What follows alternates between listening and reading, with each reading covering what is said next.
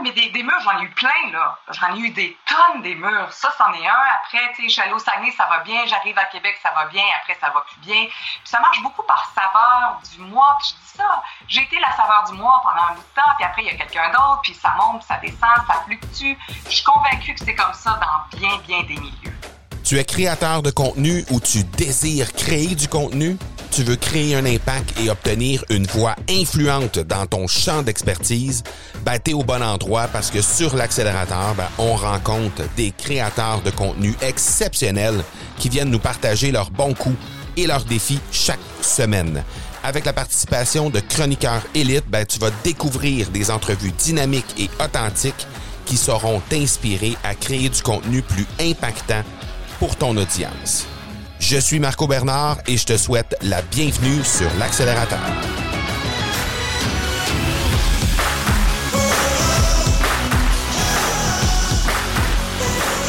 Salut, salut! Aujourd'hui, je te présente Karine Champagne. Karine Champagne, wow, vraiment, quel humain.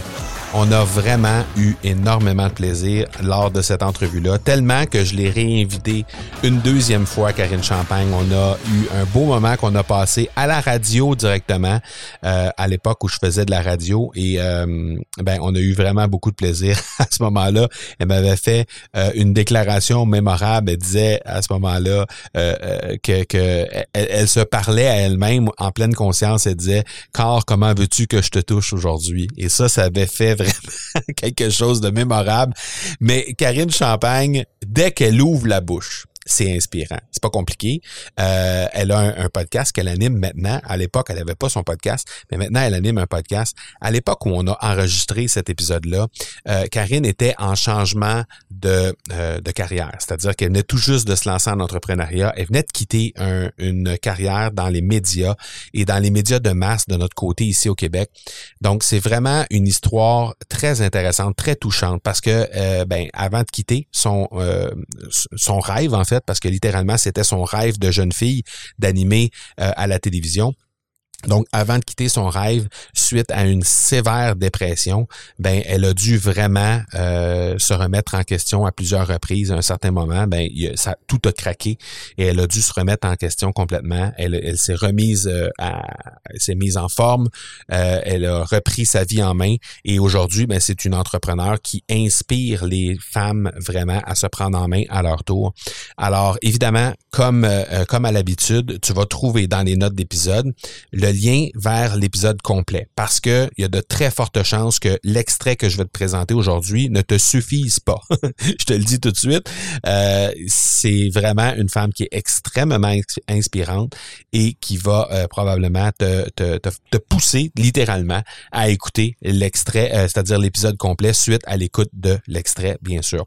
Alors, comme on l'a fait avec les autres invités que je t'ai présentés précédemment, les Daniel Henkel, les Martin Latulippe, Loïc Simon, Mélissa Normandin-Roberge, ben, je t'invite à cliquer pour aller écouter l'entrevue complète avec euh, avec euh, Karine Champagne.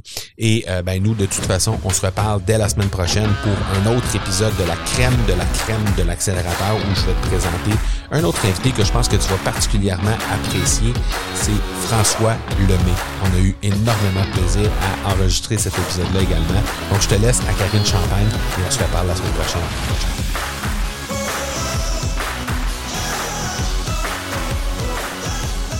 La fille de 20 ans qui se fait planter veut faire de la télé depuis qu'elle a 7 ans. Puis là, ça fait 3-4 mois que j'exécute mon métier et je me fais dire comme à quel point je suis poche. Fait que c'est déstabilisant. Fait que je me souviens très bien d'être devant la caméra. Ils ont placé euh, le gars au sport plus vite que prévu. Ils ont cadré Jocelyn pour être certain que si jamais je me mets à pleurer, ils vont, Jocelyn va reprendre la peine. Fait que lui, il suit, il suit le bulletin, puis je suis consciente là, qu'il est là, stand-by. Je me souviens juste dans ma tête, je me suis dit, tu m'auras pas. Je, veux, je suis peut-être plate, euh, je suis peut-être pas bonne. Je fais tout ce que je peux dans la meilleure intention avec tout ce que je connais à l'âge de 20 ans. Fraîchement sorti euh, du cégep, dans les meilleurs de la cohorte peut-être. Mais le, euh, la différence entre euh, l'école où tu es protégé et le marché du travail, la marche était gigantesque.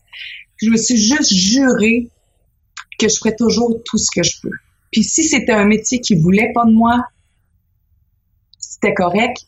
Pour la première fois, je mettais un plan B sur la table. Je m'en allais en enseignement du français au secondaire. Okay. Je allais à l'université. Puis je t'en parle, j'ai des frissons, tu sais. Puis finalement, cette journée-là, ben, j'ai eu l'antenne, j'ai pas baissé les yeux, j'ai pas pleuré, j'ai été solide. Puis mon patron, il a juste fait comme, vous avez, vous avez été vraiment très professionnel. Dans ma tête, je me suis dit, il n'y a jamais personne qui va m'avoir de cette façon-là. Parce que dans le fond, moi, je sais que je faisais tout ce que je pouvais. Ah, tu sais, puis je te le dis, ça se peut que j'étais poche, là. Ça se peut très bien que j'étais plate, ça se peut très bien. C'est, c'est pas ça que je mets en question. C'est la façon. Puis moi, dans ma tête, ça a juste fait que je me laisserai jamais planter par quelqu'un qui a une intention méchante envers moi. Fait que ça, c'était tes débuts. Oui. Tu as eu une carrière de 20 ans? 20 ans. Ouais, 21 ans. Et là, arrive à la fin de la carrière de 20, 20 quelques années. Puis là, oups, on est devant un mur encore une fois. Ah oui, mais des, des murs, j'en ai eu plein, là. J'en ai eu des tonnes des murs. Ça, c'en est un. Après, tu sais, je suis allée au Saguenay, ça va bien. J'arrive à Québec, ça va bien. Après, ça va plus bien. Puis ça marche beaucoup par saveur du mois. Puis je dis ça. J'ai été la saveur du mois pendant un bout de temps. Puis après, il y a quelqu'un d'autre. Puis ça monte, ça descend, ça fluctue. Je suis convaincue que c'est comme ça dans bien, bien des milieux. Donc, j'ai appris à, tu sais, la compétition, à, tu sais, des fois, je vais redouter comme la nouvelle qui arrive, oh my God, tu sais, c'est déstabilisant parce que j'ai évolué avec ça je sais que j'ai reculé plein de fois, mais j'ai toujours avancé après. Donc, pour moi, c'est clair. Fait des émotions, j'en ai eu. Retirer des ondes, je l'ai eu.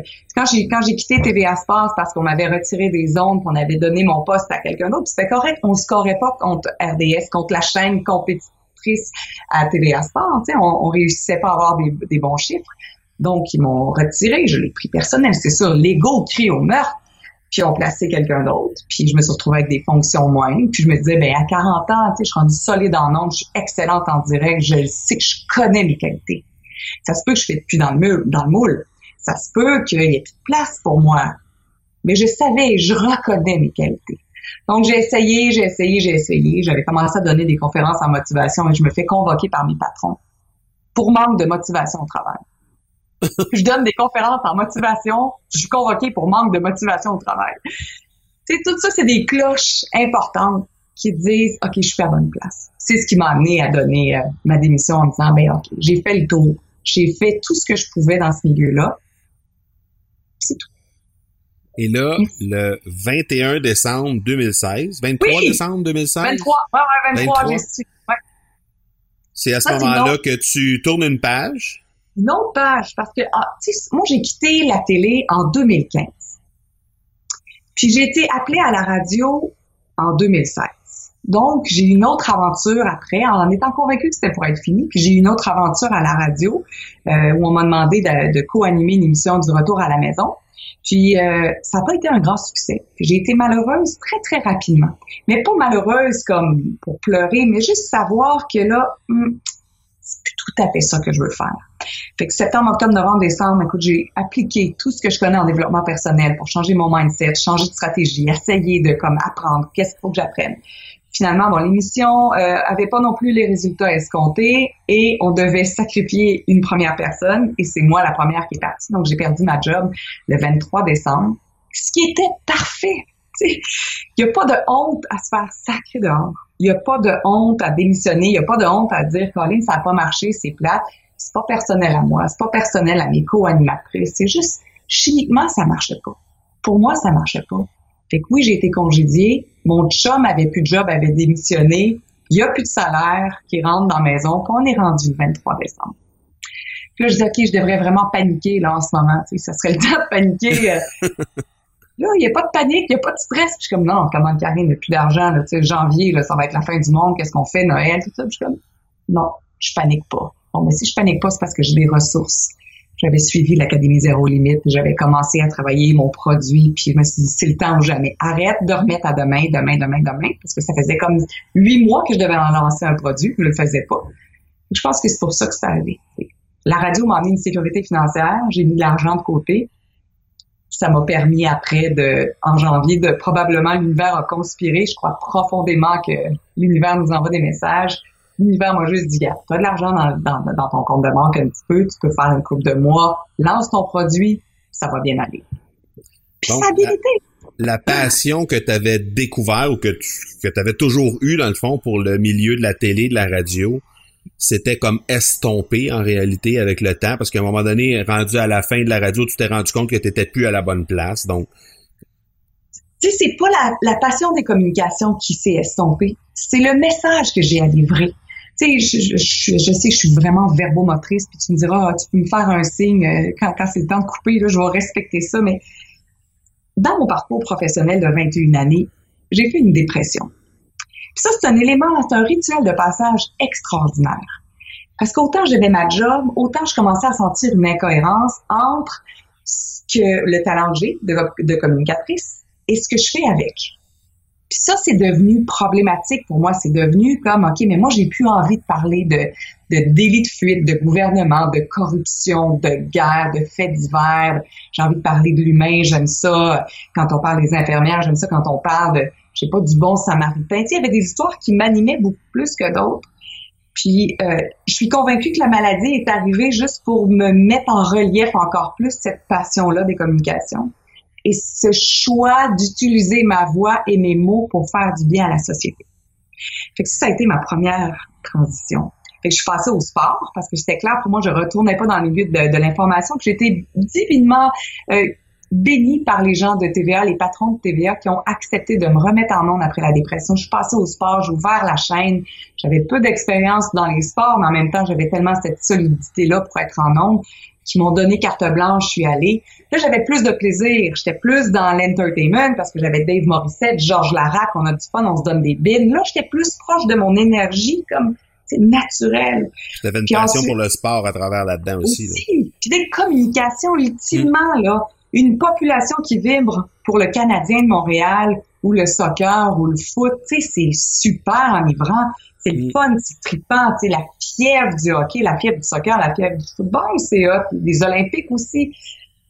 Mais là, je, tu sais, je suis pas capable de le verbaliser. Si je peux juste te dire qu'il y a un joueur de hockey qui a été échangé au baseball, il a déménagé, puis il est rendu avec tel club, puis il a signé un contrat de 80 millions, je n'ai aucun enthousiasme à dire ça. Parce que c'est pas ça que je cherche. Donc, ça a été vraiment, puis autant la radio aussi, mon talent, je l'utilise pour dire quoi?